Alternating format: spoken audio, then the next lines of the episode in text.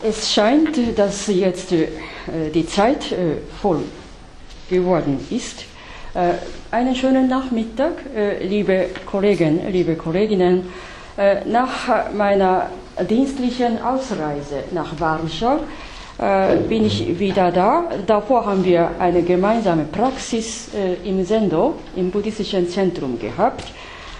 Und jetzt darf ich ganz am Anfang wieder eine Ankündigung einer interessanten Veranstaltung machen, dass man am Donnerstag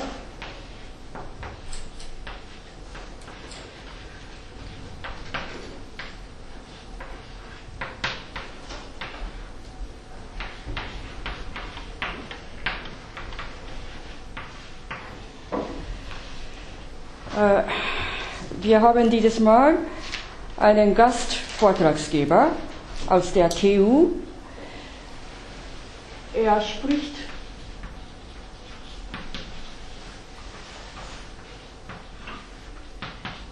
über die seltsame Welt der Quantenphysik, eine öfters äh, unterhaltene unter, unterhaltene äh, Thematik in unserer Zeit. Sicher eine selten anzusehende Angelegenheit. Professor Dr. Hasegawa aus der Technischen Universität Wien. Eintritt frei. Interessierte werden auf alle Fälle gerne eingeladen. Ich darf diese Plakat herumgehen lassen. Äh, und auch ich nutze diese Gelegenheit aus. Ein anderes Symposium ist am Ende.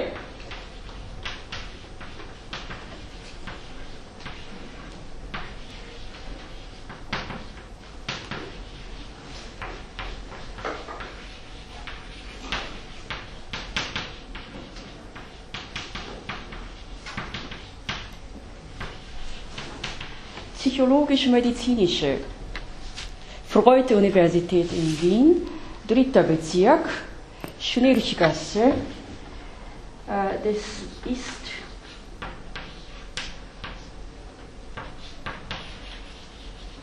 ein langes Symposium, viertägiges Symposium, äh, das ich äh, als Mitveranstalter mitleite und mitwirke. Das ist ein bisschen zu früh zum Bekanntgeben, aber für Sie ist ein Gebühr, Kursgebühr, Tagungsgebühr für die ganze vier Tage 20 Euro, sehr günstig. Leider kann man dieses Symposium nicht äh, kostenfrei machen, nicht eintrittfrei leider. Das ist der Hauptveranstalter, äh, Professor Wallner, der Meinung. Der, er wollte es eigentlich nicht ganz kostenfrei machen. Äh, Saalmiete und so weiter. Daher schlägt er vor, Studenten 20 Euro, aber für die ganzen äh, Symposien, für die ganzen vier Tage.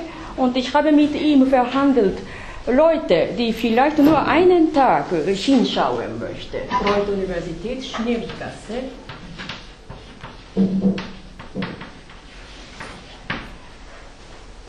Ein Tag extra 10 Euro. Das habe ich äh, nach meiner Verhandlung erfolgreich äh, mitbestimmt äh, mit Herrn Wallner. Ich werde mir erlauben, dieses Symposium, Freud-Universität, ich würde in meinem Moodle, in mein Moodle-Programm in den nächsten Tagen äh, eintragen. Damit sehen Sie, das Plakat und genauere Detail, Detail, Detailsprogramm und so weiter, äh, das ist besser. Ja? Das ist eine Vorankündigung. Äh, hauptsächlich wichtig ist jetzt an diesem Donnerstag Quantenphysik und ihre Seinstheorie äh, vorgetragen von den Spezialisten aus der Technischen Universität Wien, Institut für Atomphysik. Hasegawa, ein japanischer Staatsbürger. So, das ist einmal äh, die Ankündigung. Darf ich jetzt ins heutige Thema eingehen? Wieder ganz intensiv. Äh, das ist Sein und Widerspruch. äh, eine Fortsetzung äh, der vorangegangenen Thematik, aber erweitert Sein und Widerspruch bei Gegenwartsphilosophen, österreichischen Gegenwartsphilosophen. Macht man eine Wiederholung, aber schon intensiv. Ja? Vor zwei Wochen, kurz vor meiner dienstlichen Ausreise an die Polnische Akademie der Wissenschaften nach Warschau, haben wir Nishidasche Theorie, die Raum- und Zeitauffassung Nishidas hier im Mittelpunkt dieser Vorlesung angeschaut. Aber nur kurz. Das macht man heute ein bisschen intensiver, sehen wir, äh, schauen wir etwas intensiver an. Äh, Nishida hat unsere Bewusstseinsstruktur mit einer Einheit der zwei unaustauschbaren Komponenten gekennzeichnet.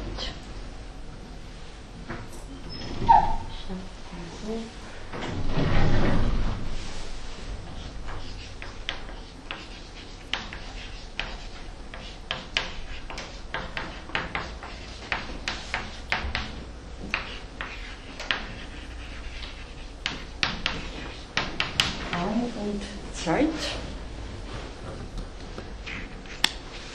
Da hat er ein Symbol, ein Schema, ein symbolisches Schema selbst angezeichnet.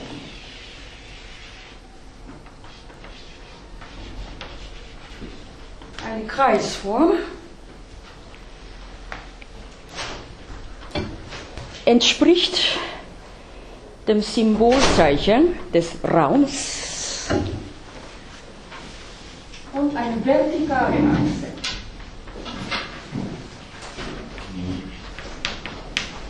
Durchsticht diesen Kreis vor. Raum und Zeit. Da haben Sie vielleicht in den anderen Vorlesungen über kantische Raum und Zeit irgendwann einmal gehört. Das spreche ich nur kurz und sehr flüchtig. Bei Kant ist Raum und Zeit a priori, ja, a priori, ein reines a priori.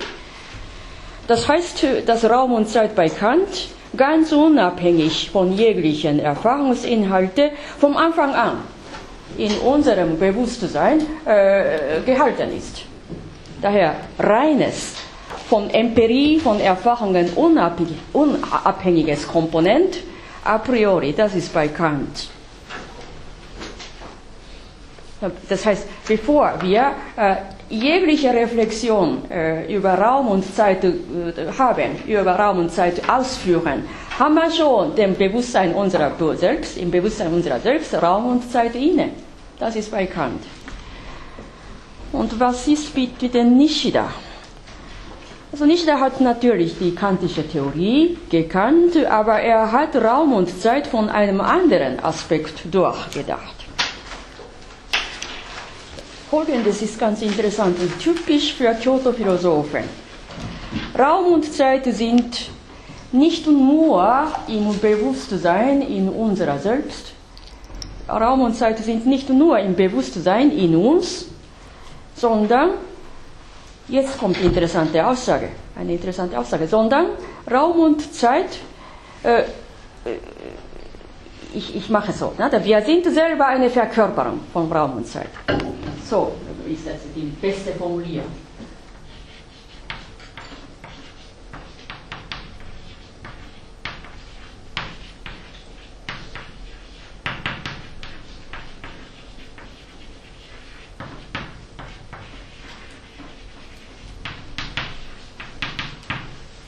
Wir sind selber eine Verkörperung vom Raum und Zeit. Dieses leibhaftige Dasein unseres körperlichen Daseins. Das ist selber ein Raum, ein physikalisches Volumen. Und wir verkörpern auch die Zeit, äh, dass wir ständig nur älter werden, äh, von der Geburt an, sicher, nicht jünger. Nur in der Psychologie oder in dem geistigen Inhalt kann ein Mensch sich verjüngen, aber biologisch, physikalisch gesehen äh, ist jeder von der, vom Anfang an, von der Geburt an immer älter. Da sind wir eine Verkörperung der Zeit und des Raums. Das heißt, dass Nishida interessanterweise diesen Aspekt betont hat und, und folgende Meinung vertreten hat.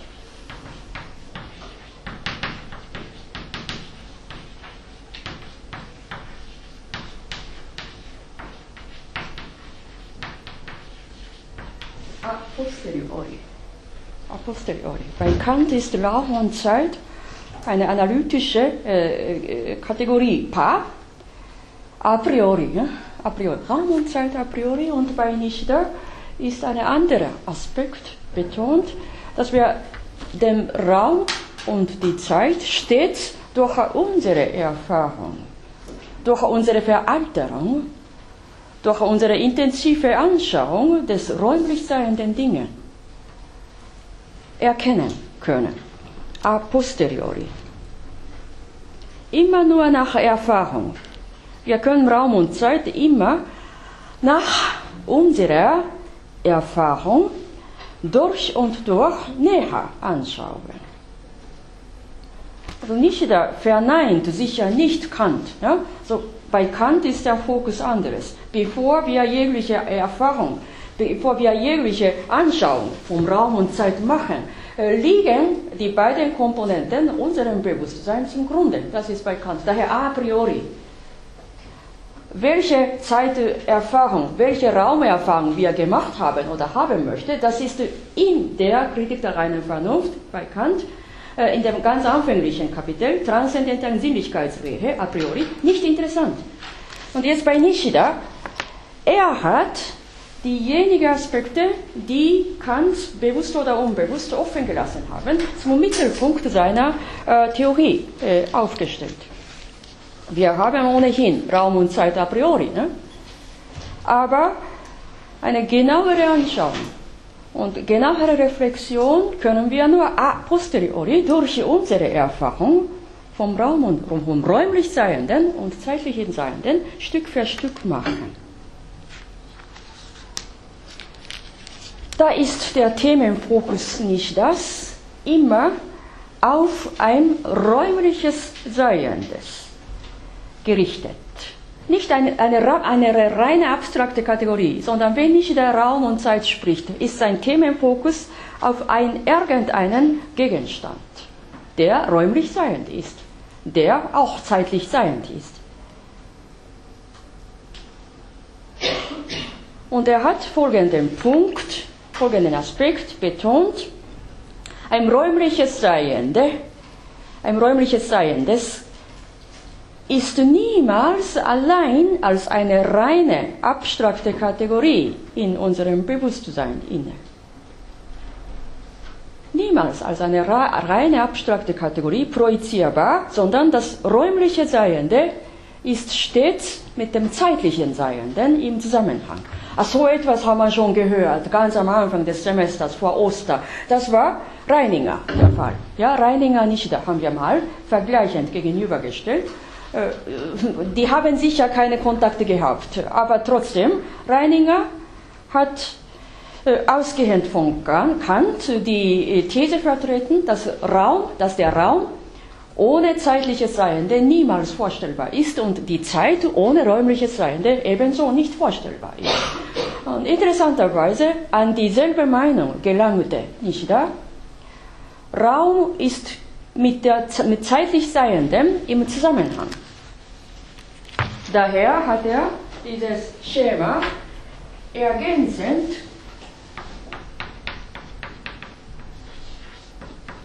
wie folgt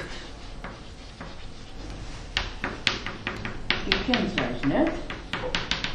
Er hat innerhalb dieses Kreises symbolisiert als Raum eine strichlierte Linie, ebenso eine Kreisform, aber strichliert äh, angezeichnet.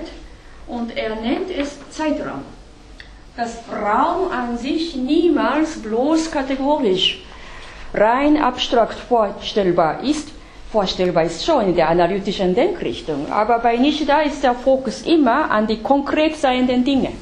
Dann ist es so, dass der Raum ständig mit dem zeitlich seienden Dingen im Zusammenhang ist.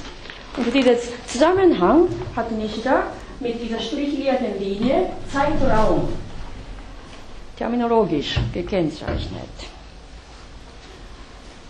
Und umgekehrtes meint er auch, das ist Zeitachse, daneben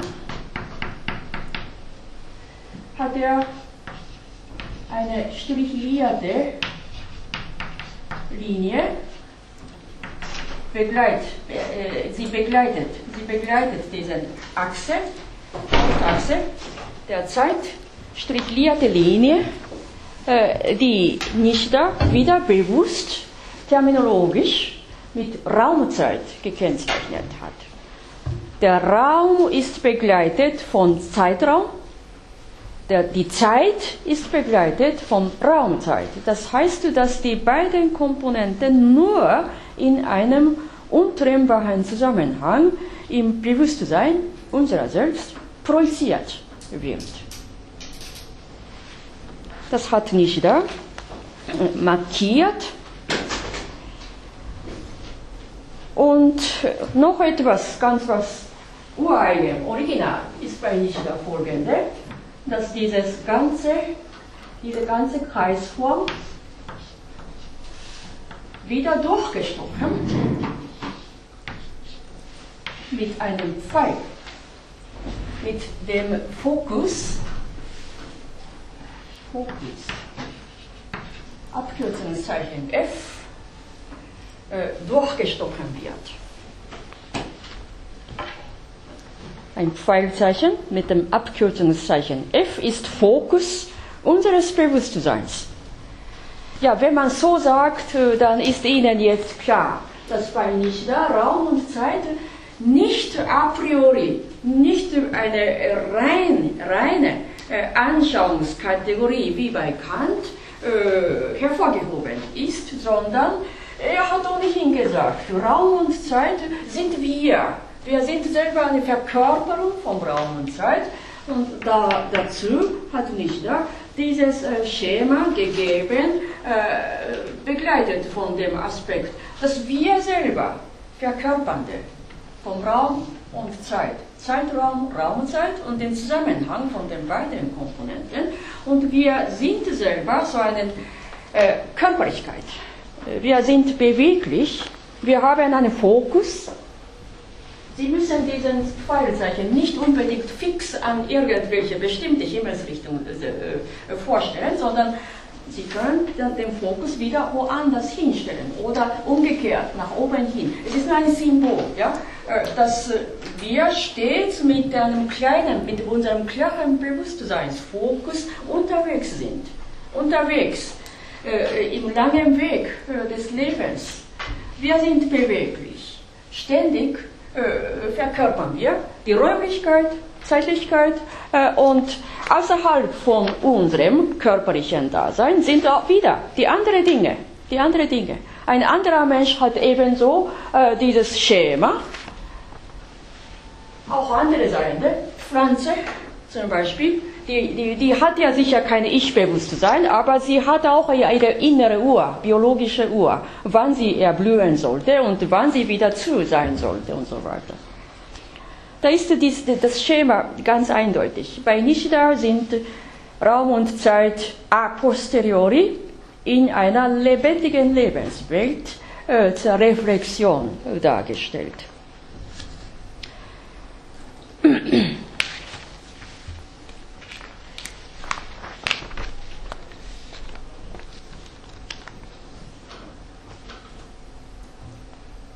Und wir haben äh, die ureigene Benennung äh, nicht das zu dieser Einheit äh, vor, dem, vor meiner Fahrschauweise.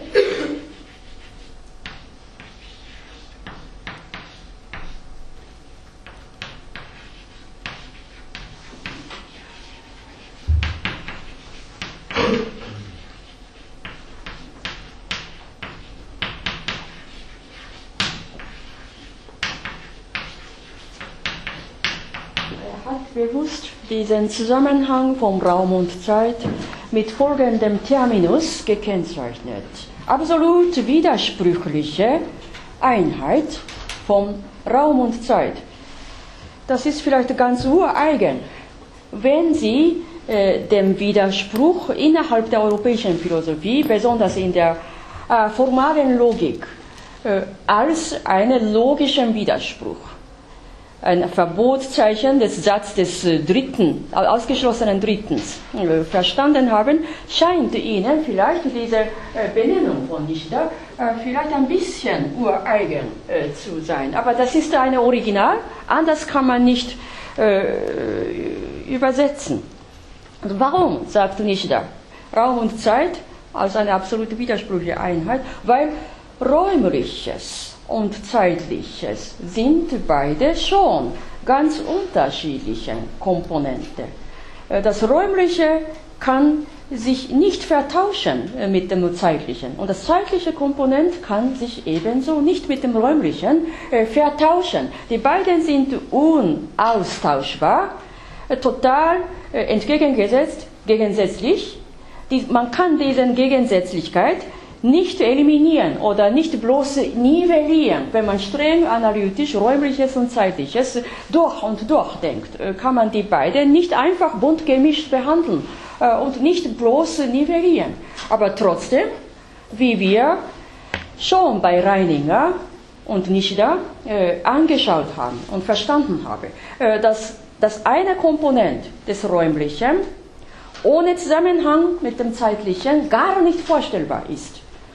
Und das Umgekehrte ebenso. Das zeitliche Komponent ist ohne Zusammenhang vom räumlichen ebenso nicht vorstellbar. Ja, so, die beiden sind ganz unterschiedlich, aber sie sind in einem interessanten Zusammenhang. Und das hat, hat Nishida äh, terminologisch äh, mit der absolut widersprüchlichen Einheit von Raum und Zeit verstanden. Äh, da möchte ich Ihnen auch einführen. Das ist gar nicht seltsam, gar nicht ureigen, gar nicht seltsam, wenn Sie Hegel hinschauen. Ja? Hegel, Enzyklopädie.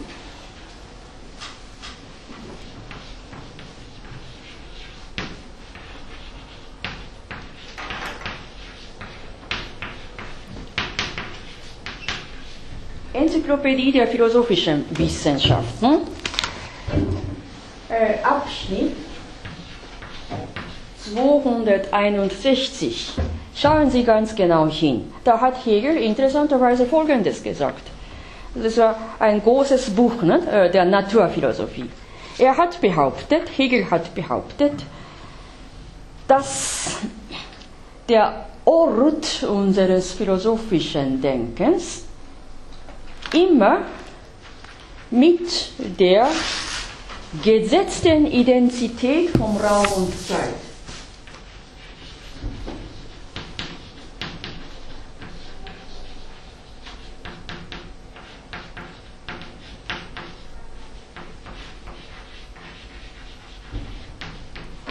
Beginn. Gesetzten Identität vom Raum und Zeit.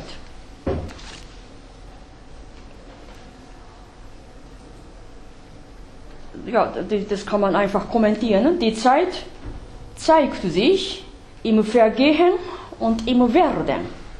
Wenn wir denken, da sind wir ohnehin in der Zeit.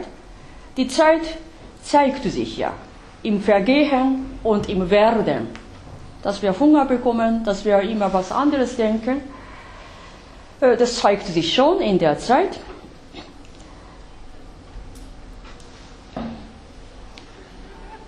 Dieses geschieht, diese zeitliches Verge dieses zeitliches Vergehen geschieht im Raum, im Raum.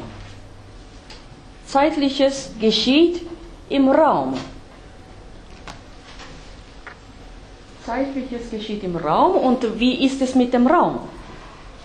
Raum dehnt sich und kontrahiert sich. Raum kann einmal hier und anderes Mal dort sein. Raum ändert sich ebenso in unserem Denken. wenn wir denken, wenn wir denken, wenn wir gehend denken und wir, wenn wir diesen Raum, diesen Hörsaal verlassen und ins Freie ausgehen, ja, da ist ein Ortswechsel schon äh, geschehen. Raumwechsel, Ortswechsel ist schon geschehen, aber dieser Ortswechsel ist auch in der Zeit. Da hat Hegel Interessantes gesagt.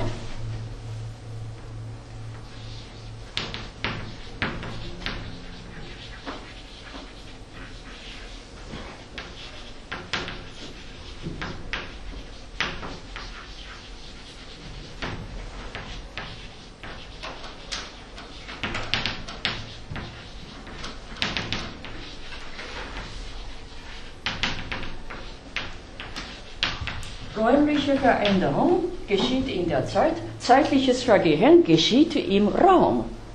Was ist größer eigentlich? Ne? Da hat Hegel originell so gesagt, das ist ein interessanter Widerspruch. Ein ganz interessanter Widerspruch. Er sagt so, ein gesetzter Widerspruch von Raum, Raum und Zeit. Das ist Hegel. Ja, das ist ureigen. Ne? Aber nicht bloß bei Nishida, sondern sogar Hegel meinte. Zeit und Raum die beiden zusammenhängenden Komponenten. Äh, zeitliches geschieht im Raum und räumliche Veränderung geschieht in der Zeit. Was ist größer? Was ist überordnender? Das kann man nie sagen. Die beiden sind schon gesetzt. Schon. Sogar wenn wir irgendein Denken, ein Gedanke beginnen. Da, da sind wir mittendrin. Ist es ein Wunder. So meinte Hegel. So widersprüchliche Einheit. Raumzeit als absolute widersprüchliche Einheit. So sagte Nishida. Und Hegel sagt, Raum und Zeit ist ein gesetzter Widerspruch. Gesetzter Widerspruch. In jedem Ort des Denkens. So sagt er. Das ist ein ganz interessantes Komponent äh, zum äh, philosophischen Weiterdenken. Ob Nishida basierend auf Hegelischen Enzyklopädie äh, seine eigene Terminus, seinen eigenen Terminus, der absolute widersprüchliche Einheit ausgesprochen hat, vertreten hat, das ist nicht ganz bekannt, das ist nicht ganz klar. Er hat ja sehr viel westliche Philosophiewerke einstudiert, er hat aber nicht bloß zitiert sondern er hat schon äh, basierend auf irgendeinem einem äh, westlichen Denker schon eine eigene, ureigene, originale, nicht nachgeahmte äh, eigene Theorie vertreten. Da kann man schon vielleicht philosophisch sagen, dass in der Theorie Zeit- und Raumtheorie nicht das einen Einfluss, einen Einfluss von Hegel bemerkbar sein kann. Aber es gibt keinen Beleg ob nicht da wirklich tatsächlich von Hegelschen Enzyklopädie äh, seine Idee äh, konstruiert hat. Und wichtig ist bei Nishida äh, seine Originalität, seine Originalität. Da haben wir jetzt feststellen können, äh, sowohl bei Nishida als auch sogar bei Hegel hat man Raum und Zeit als eine widersprüchliche Einheit verstanden. Und bei Nishida geht es noch ein Stück weiter. Er betont, wir sind selber Verkörperung, wie gesagt. Wir sind selber Verkörperung von Zeit und Raum. Unser leibhaftiges Dasein des Ich, da sage ich jetzt, Nishida hat zuerst mal Raumzeit, Zeitraum als eine widersprüchliche Einheit von zweier Komponenten festgestellt äh, und sein Ziel, Ziel seiner Raum- und Zeittheorie äh, äh, ändert sich nicht damit, sondern ein Stück weiter. Er betont, diese Räumlichkeit, diese Zeitlichkeit, Raum und Zeit sind in uns verkörpert. Wir sind Verkörpernde. Unser Ich ist vereinigt mit dem Zeitlichen und mit dem Räumlichen. Im Verstehen, im Begreifen von Raum und Zeit vereinigt sich unser Ich, leibhaftiges Ich, mit den beiden widersprüchlichen Komponenten. Daher nicht nur bloß, bloß Raum und Zeit, zweier Komponente, sondern dazu noch ein drittes Komponent, Ich. Dieses Ich ist aber leibhaftiges Ich, wie Sie sehen. Dieses Schema ist zugleich unser leibhaftiges Ich, ein Selbst. Ein tätiges Bewusstsein, waches tätiges Bewusstsein hat immer einen Fokuspunkt zum interessanten Ding.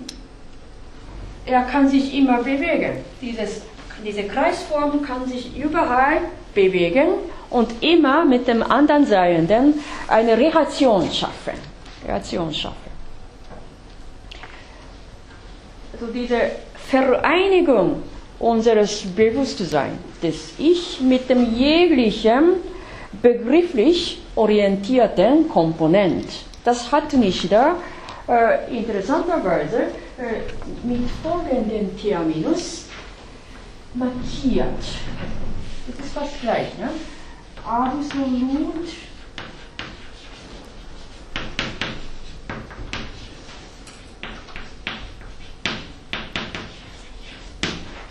Selbstidentität.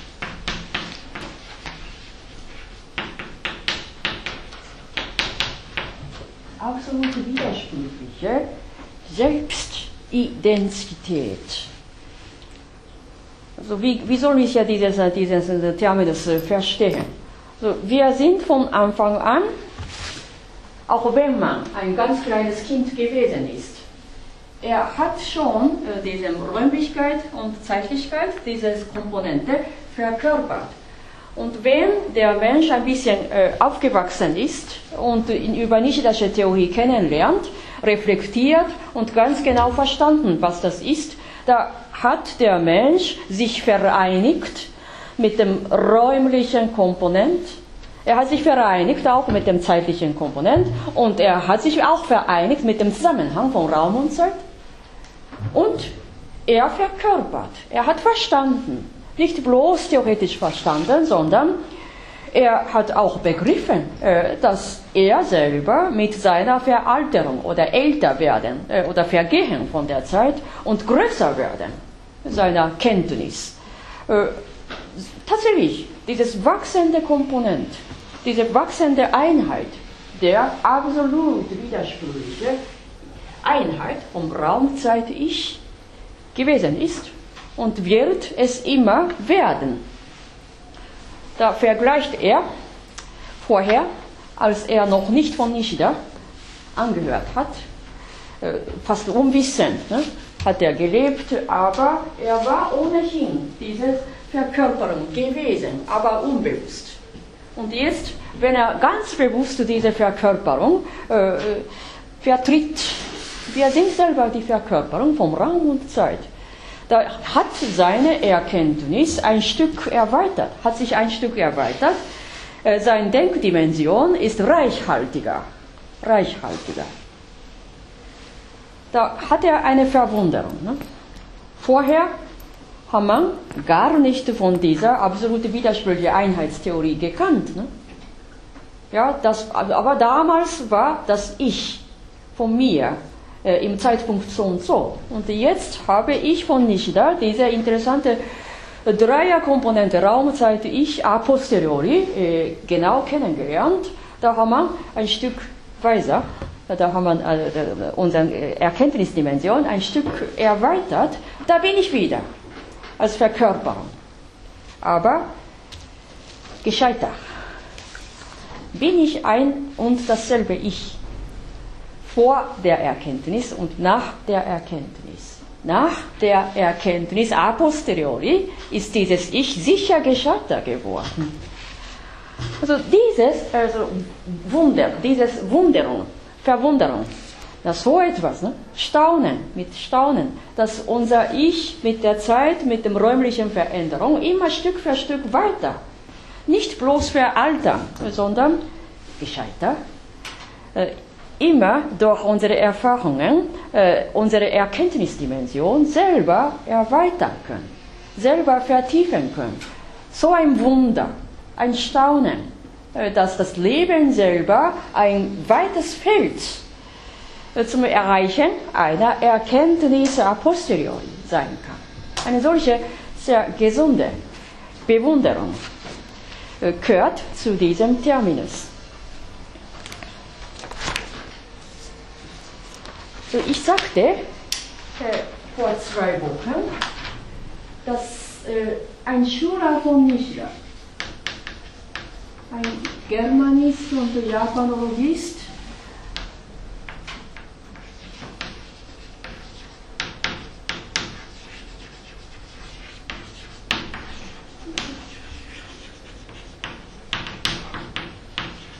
den Terminus von Nishida, absolute widersprüchliche Einheit, äh, sehr sinngemäß, bewusst ein bisschen locker, aber verdeutscht, so übersetzt hat. Absolute Vereinigung der Gegensätze. Vereinigung der Gegensätze. Das ist sinngemäß, für Deutschsprache, Muttersprachige vielleicht freundlicher, freundlicher.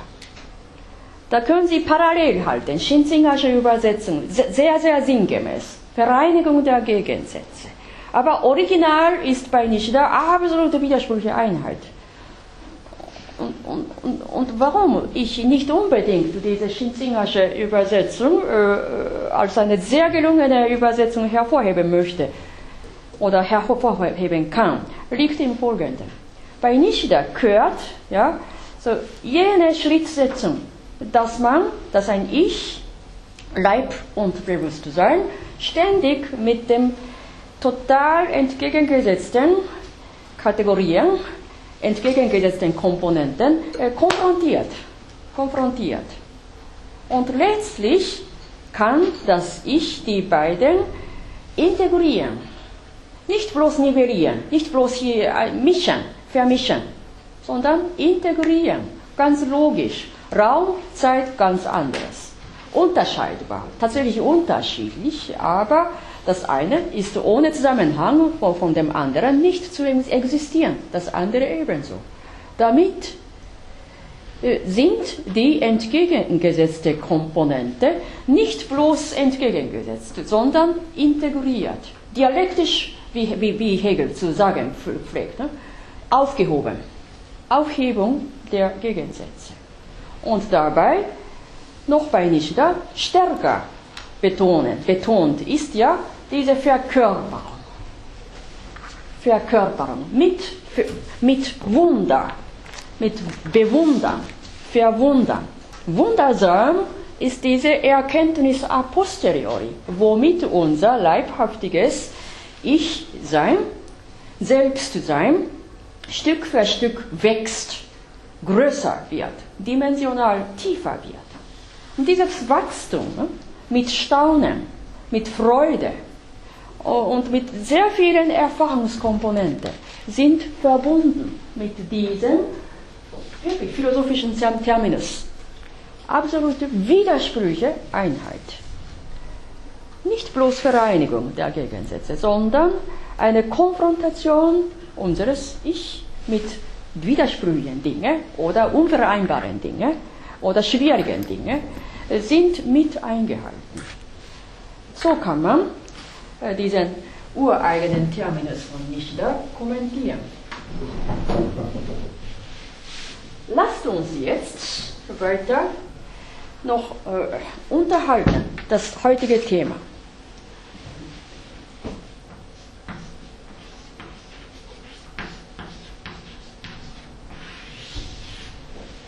Ich würde sagen, ergänzend, ja, so zum Schluss zu diesem Teil sage ich äh, ergänzend, dieses Raumzeit, ich, diese widersprüchliche Einheit nach Nishida, die, unsere Verkörperung der, der, der Gegensätze, würde ich mit meinem Terminus Corpus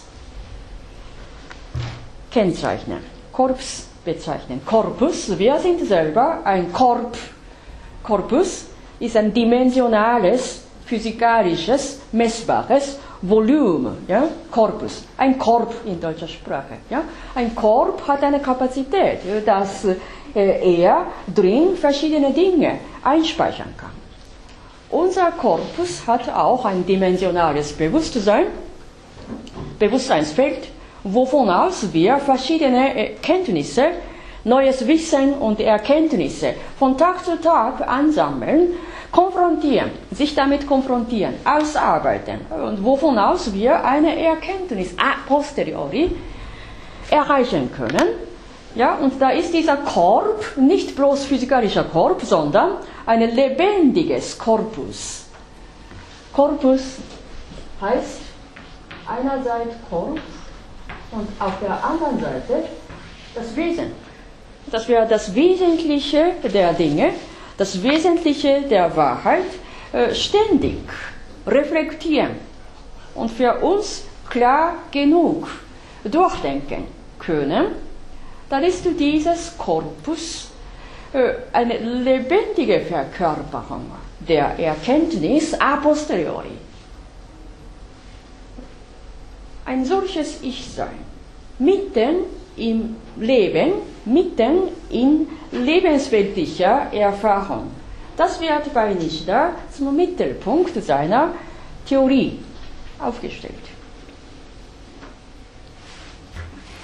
Und jetzt gehen wir ein bisschen weiter zum Mittelpunkt der Vorlesung.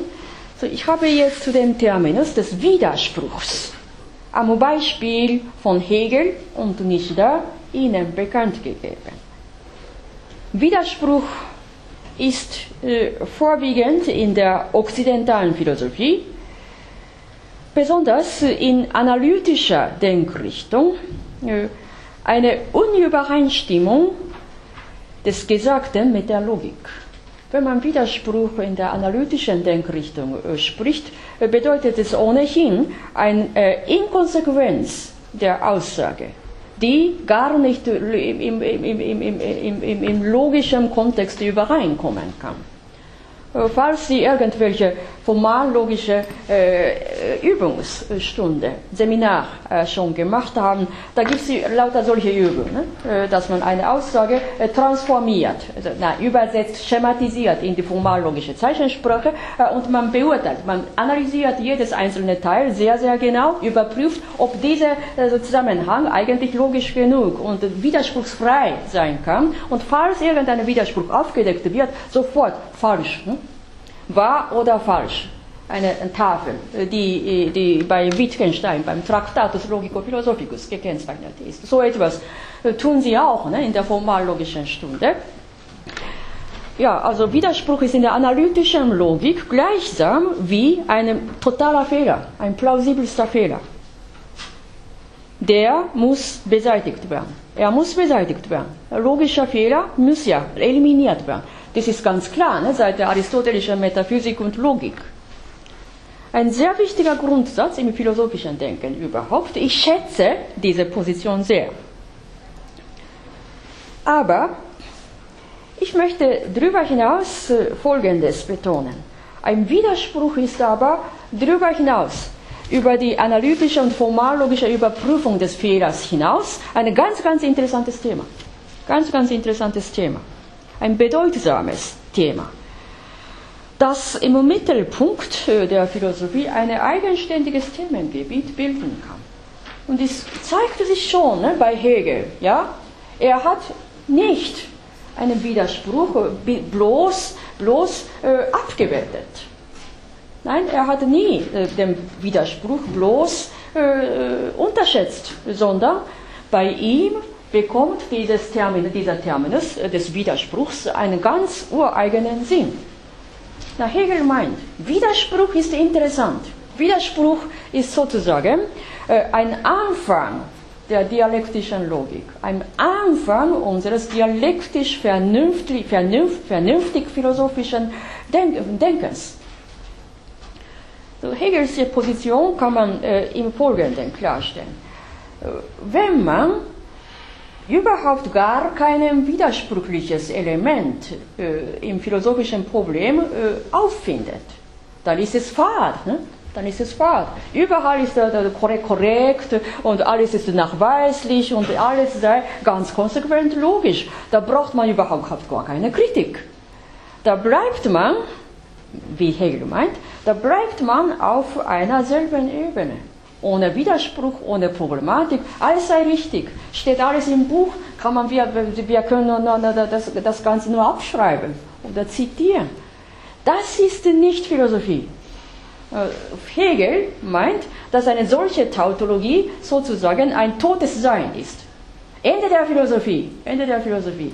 Wenn man überhaupt gar keinen Widerspruch kennt oder auffindet und überall, ja, ja, ja, ja, ja, wunderbar, alles sei nur relativ, ja, da ist sogar keine Philosophie zum Grunde. Philosophie geht sogar zum Grunde, Ende der Philosophie. Widerspruch aufdecken, aufdecken, aufmerksam machen, was ist los?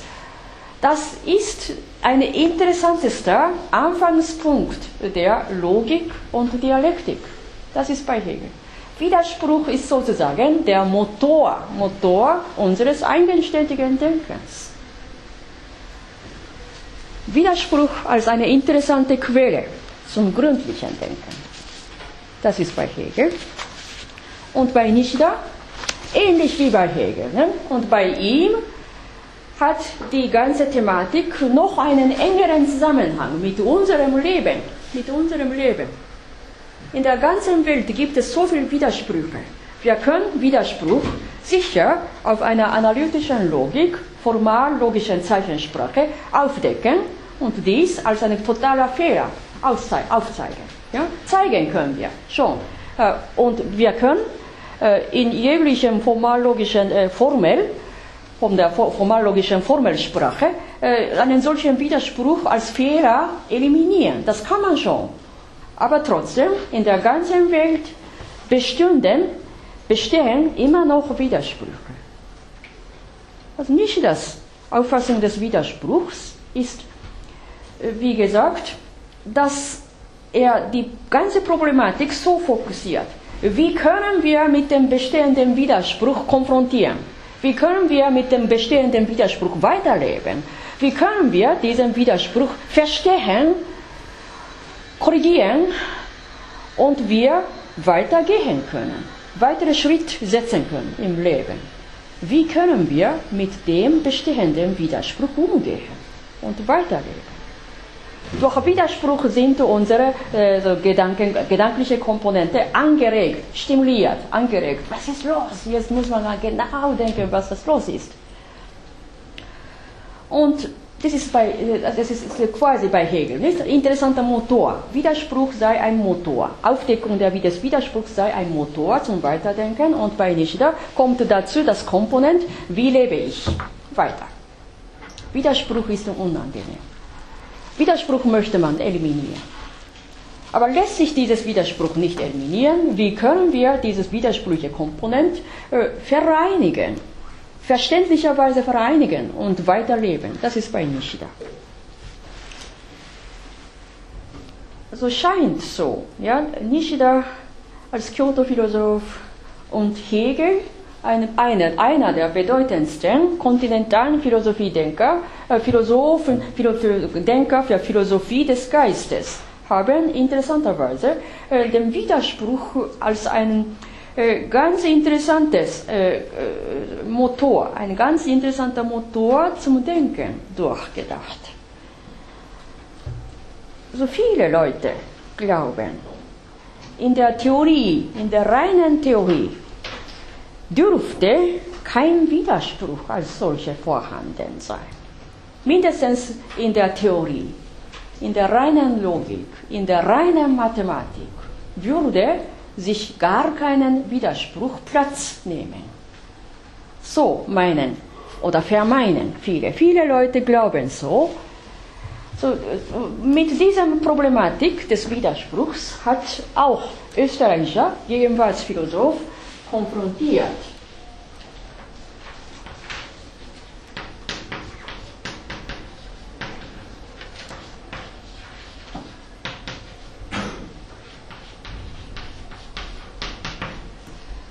Schüler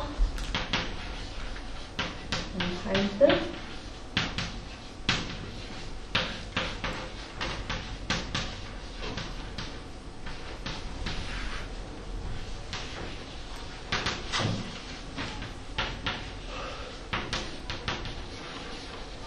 Ist eine Genealogie. Reininger ist der Lehrer von Heindl und Heindl ist der Lehrer von Hans-Dieter Klein. Äh, Hans-Dieter Klein ist Emeritus an dieser Universität für Philosophie, äh, lebt, lebt immer aktiv. Er, Klein, hat sich mit diesem Problem des Widerspruchs konfrontiert. Dann lasst mich jetzt ein, ein, ein Stückel vom Buch Kleins zitieren und auslegen.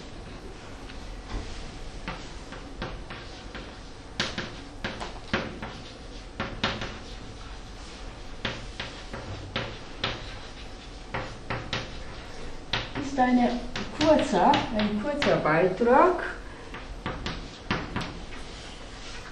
Ah.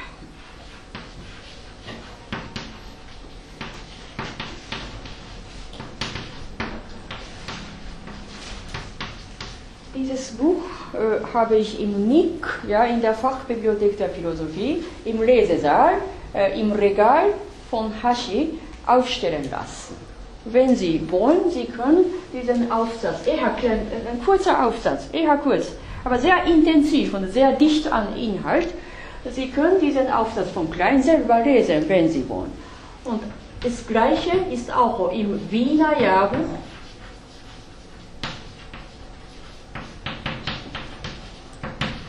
Philosophie, Band 27.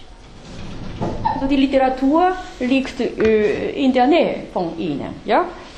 Und lasst mich jetzt äh, den äh, Inhalt dieses Aufsatzes Ihnen klarstellen. Folgendes.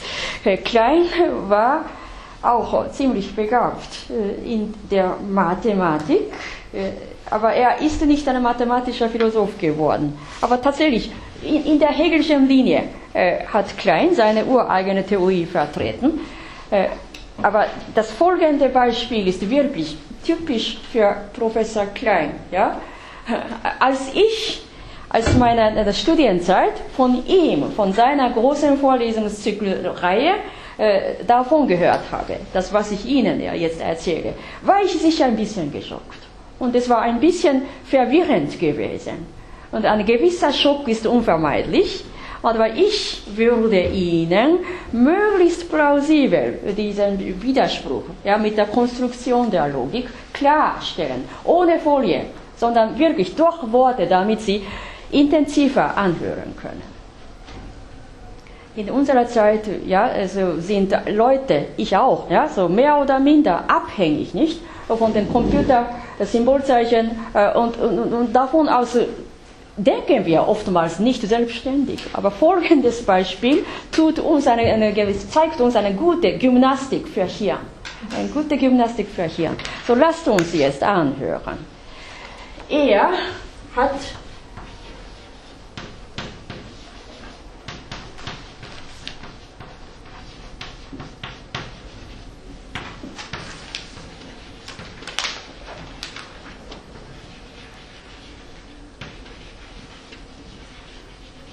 Ich habe auch Rassel studiert und es ist auch nicht ganz plausibel. Daher äh, gebe ich Ihnen nur im Umriss ja, so diese Logik bekannt. Vielleicht haben Sie davon an irgendeiner, in irgendeiner analytisch-philosophischen Vorlesung gehört.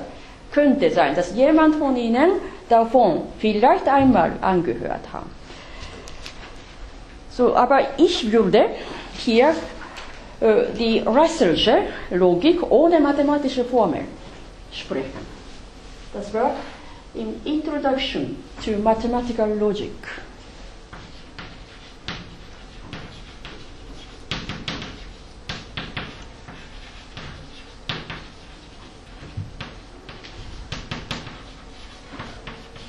London. Chapter 13. Und diese Theorie können Sie auch bei Klein Metaphysik, Seite, äh, Netzseite, Kap, Kapitel 7, 12. Das finden Sie auch in der äh, Handliteratur, also Nick Fachbibliothek Philosophie, Lesesaal, Regal Hashi, da finden Sie nicht Russell, sondern kleinische Literatur. Und jetzt spreche ich langsamer, was Russell gesprochen hat. Es geht um die Konstruierung einer Menge, ja, zu einer weiteren Menge. Menge, also das haben Sie irgendwo bestimmt in der Schule, ne? Schule angehört. Eine Menge. Lasst mich jetzt anzeichnen. Eine Menge hat verschiedene Komponenten, verschiedene Elemente, verschiedene Elemente, aber eine Einheit. Was hat Russell dazu gesagt? Er meint, lasst uns ja zum Beispiel alle natürlichen Zahlen ansammeln. Alle natürlichen Zahlen, die existieren. Natürliche Zahlen.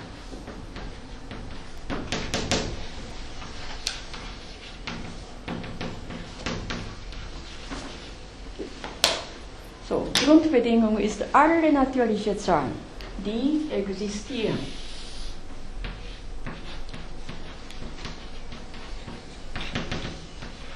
bis zum Unendlichen.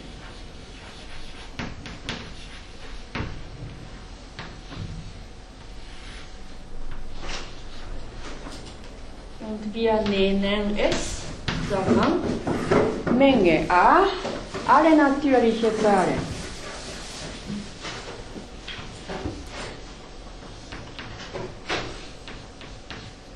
Menge A. Ja? Dies ist quasi unwahrscheinlich. Ja, wir können natürliche Zahlen abzählen, abzählen, abzählbar ist sie schon, aber bis unendliche. So etwas tut niemand. Ja, ob diese Menge eine geschlossene, wirklich eingrenzbare Menge ist, das ist schon ein Problem. Unendliche, das Problem ist Unendliche, das hatte die, die viele Mathematiker interessiert. Und manche haben davon also ein bisschen Angst bekommen. Und da sagt Russell einmal, wir haben mal, nehmen wir an, ja? niemand hat die, die, die, die, die alle natürlichen Zahlen ausgezählt, aber das ist abzählbar. Und wir lassen, lasst uns diese gesammelte, alle natürliche Zahl als eine Gesamtheit verstehen. Eine Gesamtheit. Und diese Gesamtheit hat einen Namen. Das ist eine Menge, so meint Russell. Ja? Das ist, lasst uns zum Beispiel A Omega. Ja? Niemand hat die ganze natürliche Zahl ausgezählt, aber so etwas gibt es. Lasst uns jetzt bejahen. Äh, und affirmativ haben wir eine Gesamtheit aller natürlichen Zahlen konstruieren. Und da haben wir Menge A Omega. Da hat Russell Komisches gefunden. Wenn man dieses A Omega, diese Gesamtheit ne, aller Gesamtheiten aufmacht, da haben wir gar keine Komponente. Das ist nur eine reine formale, virtuelle Einheit, vor allen Dingen, dass man niemals die alle natürlichen Zahlen auszählen können so etwas sei nur virtuell. Und dessen Inhalt fast null. Ne? Und ich würde, ja, das ist zu abstrakt, daher, ich kommentiere so, ja, mit Bezug auf unsere Vorlesung. Äh, Substanztheorie, Relationstheorie, würde ich gerne dieses Paradoxon so, so bezeichnen. Dieses A-Omega, es ist eine bloß formelle fast virtuelle Gesamtheit. Gesamtheit, aber unmittelbar in ihm, unmittelbar drinnen, gibt es gar keine Substanz. So hier ist Substanz. Ja? Menge A hat Substanz. Substanzen. Menge hat viele Komponenten substanzielle Komponente. Komponente Menge A ist real. real.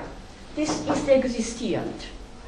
Menge A hat Substanzen in sich. Wenn man diese Menge A aufmacht, da findet man sofort natürliche Zahlen. Ne? Während dieses A Omega bloß formell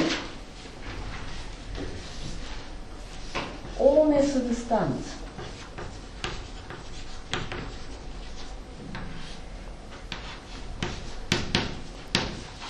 hat nur Relation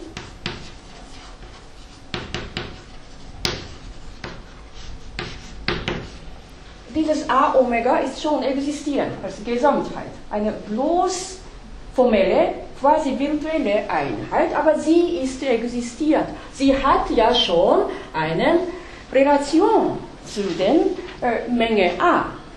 Aber A Omega hat in sich keine Substanzen. Ist sowas möglich? Äh, das, das war damals die Russel'sche Frage. Es gibt sicher viele Diskussionen dazu gegeben, aber ich lasse es weg, ja, das ist zu kompliziert. Und am besten sei, ich sage nur, ich habe auch mit Ehrgeiz Russellsche Paradoxon mit Mathematik studiert und die, am besten sei, dass man mit der mathematischen Formel die, äh, die, die Fehler, ne, den Fehler dieser Logik aufweisen kann. Aber das, das tue ich nicht, ja, weil das zu kompliziert wird. Sondern ich führe vom Kleinchen Buch folgendes Beispiel. Ja die Menge aller Menge, ob das Substanz hat, ob das also Elemente hat und so weiter. Das ist schon eine rätselhafte Wortspielerei. Ja? Und es hatte viele Logiker interessiert. Da sagt Alfred Menne, gemeinsam, wohin ist die?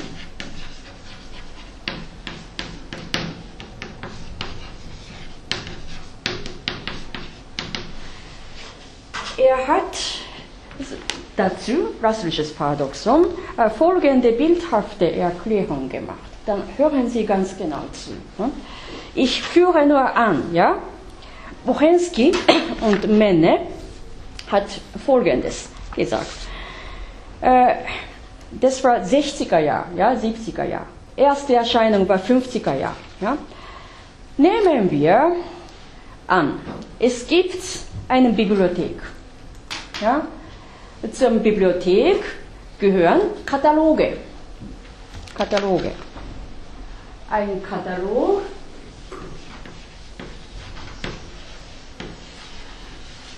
einer UB. Das war damals ein Papierkatalog. Ne? Ein Kartei entspricht ein Buch Damals war kein Online-Gesamtverzeichnis, äh, sondern immer Kartei, Kartei. Ein Buch entspricht einer Papierkartei-Katalog. Da sagt Buchensky Männer und Männer, lasst uns alle Kataloge, Papierkataloge, Karteikataloge einer Bibliothek ansammeln. Alle Kataloge haben wir, so eine dicke, ja, massive Papiervolumen und er, mein Kataloge, so, nummeriert bis 1000. Alle Kataloge und davon aus produziert man ein Papier-Gesamtkatalog.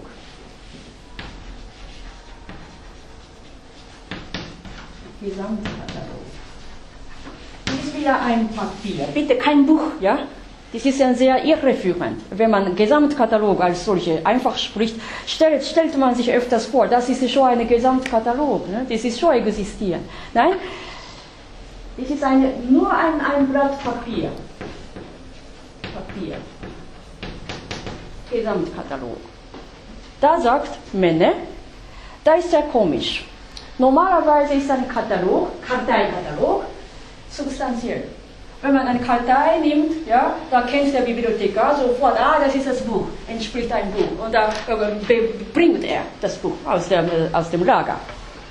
Ein Karteikatalog entspricht der Existenz eines Buches. Aber was ist mit diesem Gesamtkatalog, mit einem Blatt?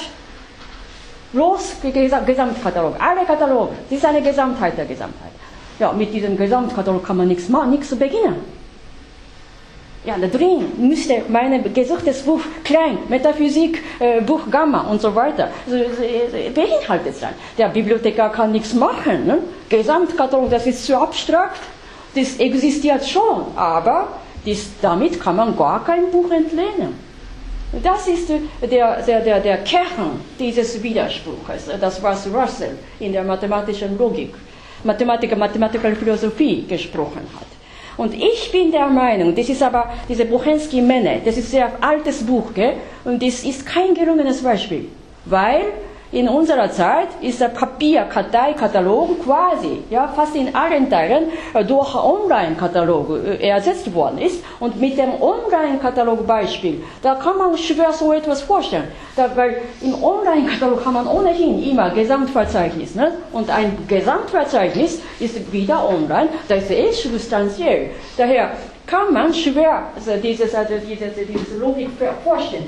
Ich würde in unserer Zeit entsprechend äh, diesen Widerspruch mit unserem alltäglichen Computerarbeit Vorgang sprechen. Nicht Computerphilosophie, aber damit kann man vielleicht ein bisschen intensiver verstehen, was das ist. Wir kennen, was das Folder ist. Ein Ordner. Ein Ordner, ja? Drunter gibt es Word-Datei.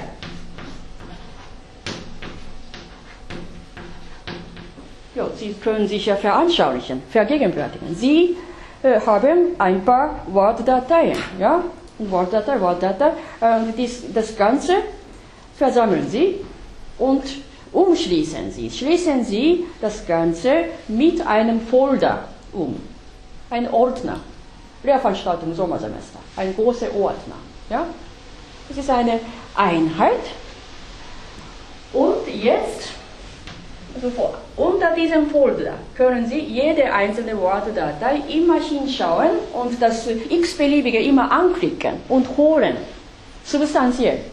Und jetzt, wenn man über diesen Folder ein, eine größere Einheit, ich mache es ein bisschen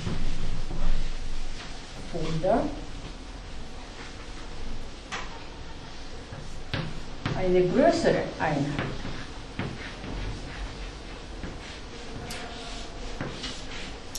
Einen Folder 1 schaffen Sie, produzieren Sie und drin fügen Sie diesen Folder-Ordner ein. Da ist eine Hierarchie. Es gibt ein Folder des Folders. Ne? Folder des Folders. Und wenn Sie diesen Folder 1 anklicken, öffnet sich nur diesen Folder. Ja? Also diese gesuchte Dateien, Wortdateien sind am Ende. Gesuchte Wortdateien können Sie nur mit dem zugehörigen Ordner, Folder aussuchen und öffnen. Allein mit diesem überordneten Folder 1 können Sie nichts anfangen. Also das kann man unendlich länger machen. Man kann unendlich probieren, einfach spielen. So Folder 1 und drüber stehende Folder 2 kann man unendlich Folder, neue Folder anklicken und immer wieder den alten Ordner, alte Folder, Folder immer in die hineinfügen. Da ist eine unendliche Menge aller Menge, aber das Gesagte ist einfach jenes, dass man mit dem Anklicken dieses neu erschaffenen Ordners nichts Substanzielles anfangen kann. Das ist der Kern der Logik. Das, was vom Buchensky-Menne äh, in Anführungs vom Russellschen Mengentheorie-Paradoxon äh, gesprochen hat. So, ich würde jetzt bei Klein so äh, weiter folgen. So, Klein betonte, auch innerhalb der mathematischen Logik gibt es sogar einen solchen schwerwiegendes Paradoxon. In der reinen Theorie kann es gar keinen äh, logischen Fehler passieren, so meinen manche, aber doch, es gibt auch so eine seltsame logische Lücke. Und das, was Kleinsche Theorie äh, von diesem Modell, mathematischen Denkmodell hinaus äh, ganz ureigen gemacht hat, ist der folgende. Er, Klein, vertritt die Meinung, diese unendliche Reihe von Widersprüchen, Menge aller Menge, Folder aller Folder, Ordner aller Ordner, ist im Analogon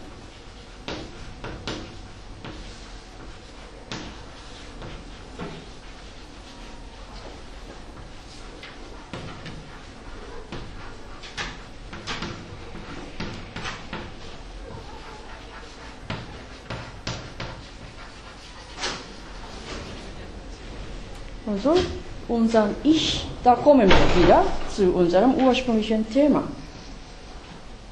Also rassische Paradoxie äh, ist dem äußeren Anschein nach ziemlich seltsam.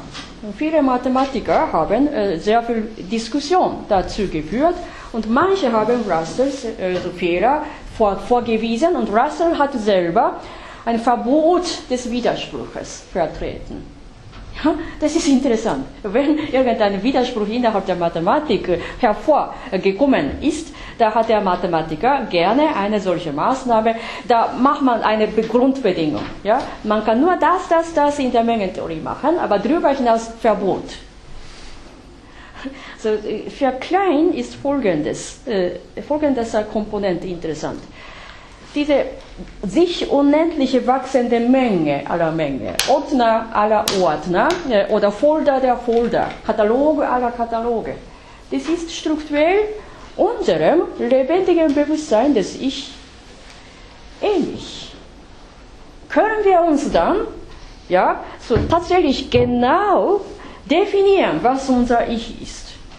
Unser Ich, eine Gesamtheit eine All Gesamtheit aller Gesamtheiten, aber verstehen wir uns eigentlich selber? Welche Teilmenge, welche Teile, welche Elemente ja, in unserem Bewusstsein unserer selbst äh, beinhaltet sind? Unendliche Teile, unendliche Elemente äh, und dass sich diese unendliche Einheit ständig wachsen können.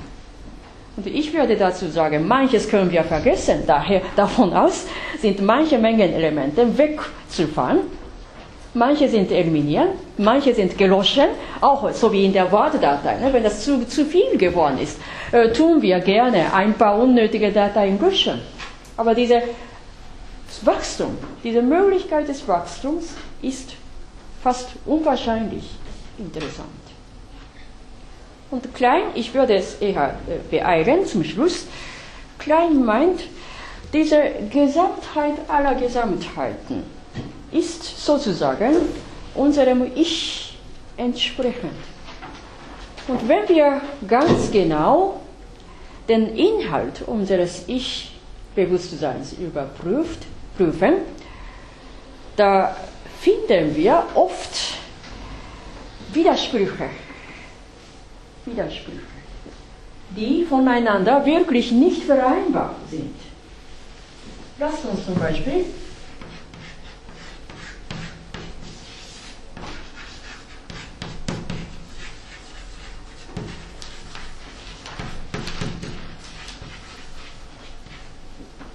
vorstellen, wir haben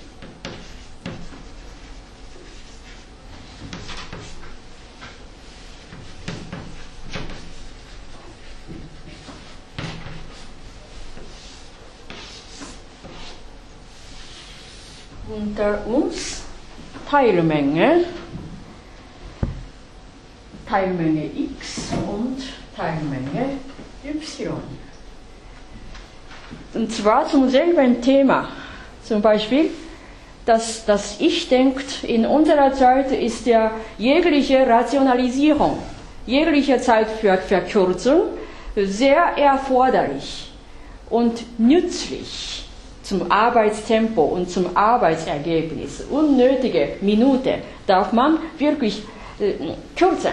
Unnötige Arbeit, äh, Länge der Arbeitsvorgänge darf man kürzen, möglichst rationell, nur den kürzesten Weg darf man gehen.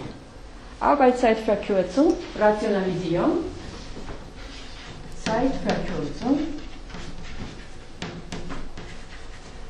Pro Zeitverkürzung.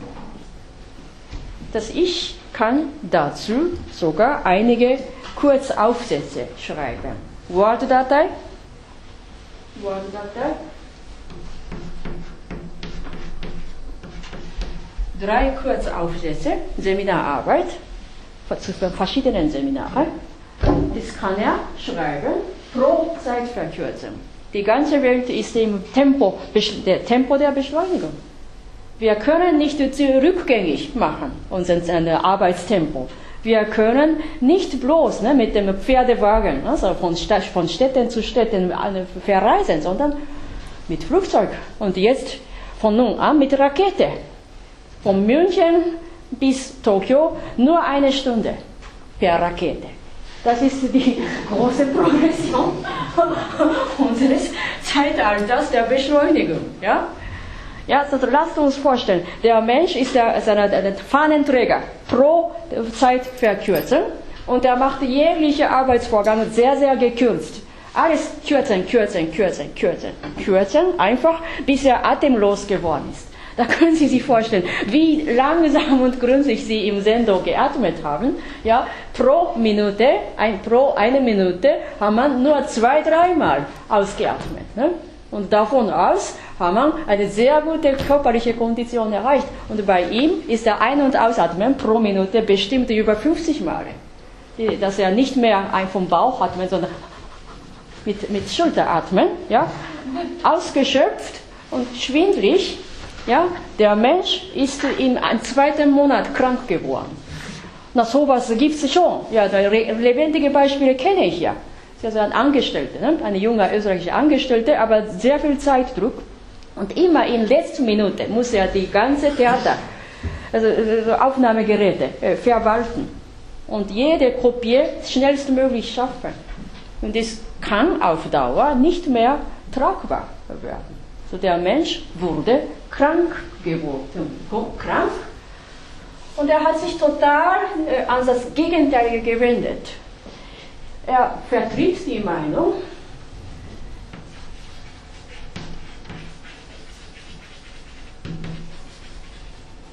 in unserer Zeit ist eine Entschleunigung notwendig. Jetzt Kontra.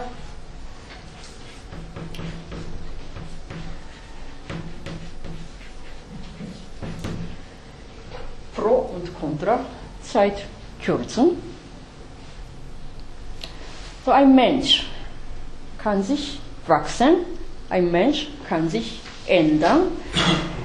Er hat im Bewusstsein seiner selbst die zwei Ordner, zwei Folder mindestens zum selben Thema. Der eine Folder ist ja für die äh, Rationalisierung, Beschleunigung, Tempokürzen, Tempobeschleunigung. Und diese Richtigkeit hat er schon einmal anerkannt. Und jetzt ist er nach diesen Erfahrungen kontra, die, kontra der Zeitverkürzung geworden. Entschleunigung. So zum selben Thema X und Y, zum selben Thema der Zeit für Zeitkürzung, Rationalisierung, hat der Mensch unter seinem Bewusstsein seiner selbst die zwei entgegengesetzte Folder. Beide kann er vertreten. Momentan neigt er sehr stark dazu, dass er quasi diese Folder löschen möchte, aber er tut das noch nicht. Vielleicht kann diese Tempobeschleunigung irgendwann wieder nützlich werden. Das, daher lasst uns einspeichern. Ich, ich lösche es noch nicht. Aber momentan bin ich sehr stark dazu geneigt. Entschleunigung. Entschleunigung. Solche, solche Widersprüche gibt es unter unser Ich sehr oft. Da sagt Klein,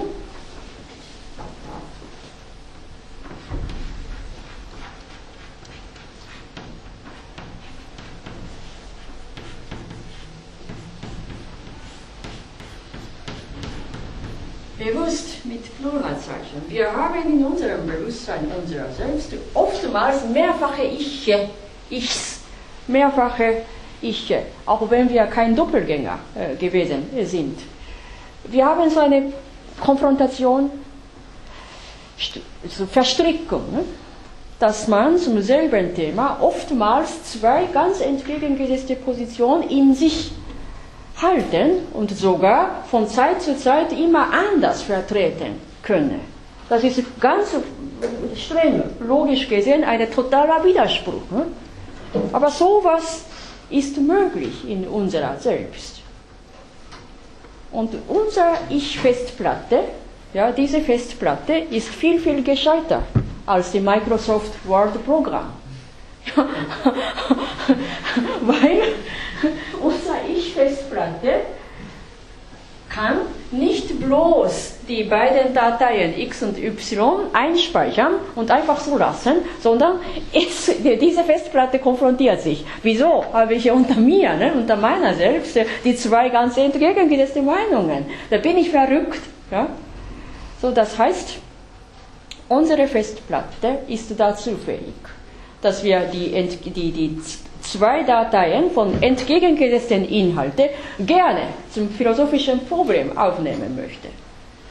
Und äh, dass er die beiden dialektisch ja, so erwägen und davon aus eine gute Zwischenergebnis, eine Bilanz, eine Zwischenbilanz äh, vertreten kann.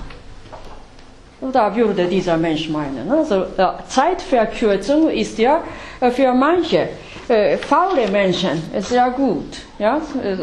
Das ist ein guter Slogan, aber wenn das zu weit geworden ist, da muss man entschleunigen. Da kenne ich die beiden Pole, die beiden dialektisch total entgegengesetzten Pole. Totale Beschleunigung äh, bis zum Kaputtgehen, bis zum, bis, bis bis, bis zum Atemlo bis zur Atemlosigkeit unmenschlich, inhuman, da wendet sich der Mensch wieder von seinem biologischen Organ entsprechend zum gesunden Rhythmus. Entschleunigung, Beschleunigung, beide muss man auskennen, sodass die, die, die, die zwei thematisierte Iche sind zwar entgegengesetzt und ich würde sagen, der Mensch hat davon aus was gelernt. Ne? sodass er nicht bloß die zwei Ordner x und y in sich speichert, sondern davon aus weiter produktiv denkt und eine für sich notwendige Erkenntnis durch eigenes Leben erwirbt. Und letztlich, der Mensch kann nicht auf einmal atemlos werden. Also er ist nach Zendo gegangen ne, mit uns, ja, und er hat diese tief und gründliche Atmung, Ein- und Ausatmung kennengelernt und mitten in der hektischen Computerarbeit tut er manchmal bewusst unterbrochen, unterbrechen und stehen und langsam gehen, so wie im Sendo Kinhin, und tief und gründlich ein- und ausatmen. Zehn Minuten lang. Und dann noch einmal zum Computerarbeit. So, da möchte ich jetzt gleiche.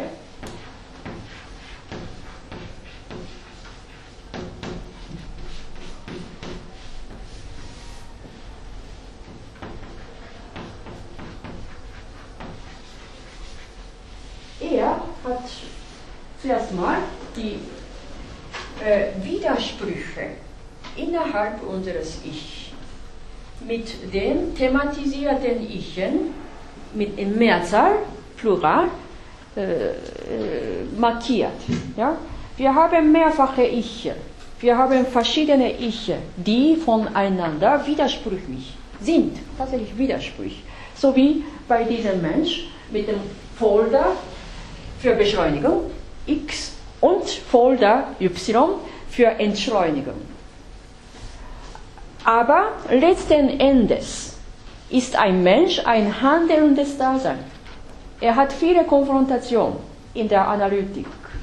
Er hat sehr viel Verwirrungen und Überlegungen, aber letzten Endes, wenn er dieses also konfrontatives Thema der Beschleunigung und Entschleunigung durchgedacht hat, muss er irgendwann eine Konklu Konklusion, mindestens eine Zwischenbilanz ziehen Und davon aus muss er handeln mit dem tagtäglichen Computerarbeitsvorgang nicht mehr bloß beschleunigt und auch nicht bloß von der Entschleunigung abhängig, sondern eine gute Integration von Beschleunigung und Entschleunigung. Ne?